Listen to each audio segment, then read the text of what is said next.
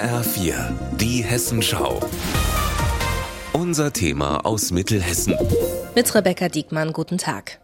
Als Maren Müller-Erichsen in den 1970er Jahren einen Sohn mit Behinderung auf die Welt bringt, ist ihr Umfeld entsetzt. Seitdem kämpft sie für Inklusion und die Rechte von Behinderten in Mittelhessen und darüber hinaus. Jetzt hat die heute 84-Jährige ihre Lebensgeschichte aufgeschrieben. Das Buch heißt Geliebte Kinder. Es gibt einen Moment, in dem glaubt sie es fast selbst. Das Kind, das sie geboren hat, ist ein Monster.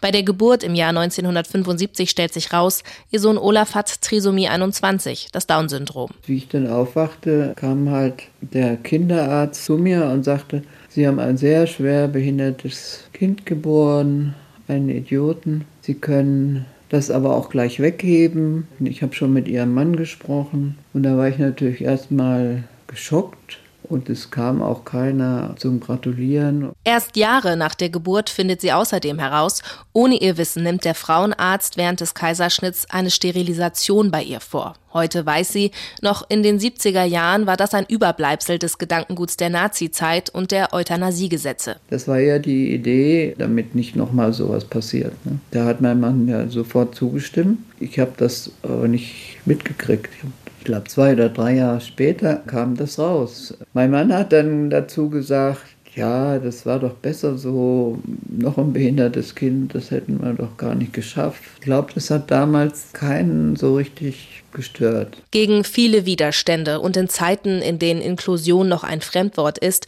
beschreitet die junge Mutter dann radikal neue Wege.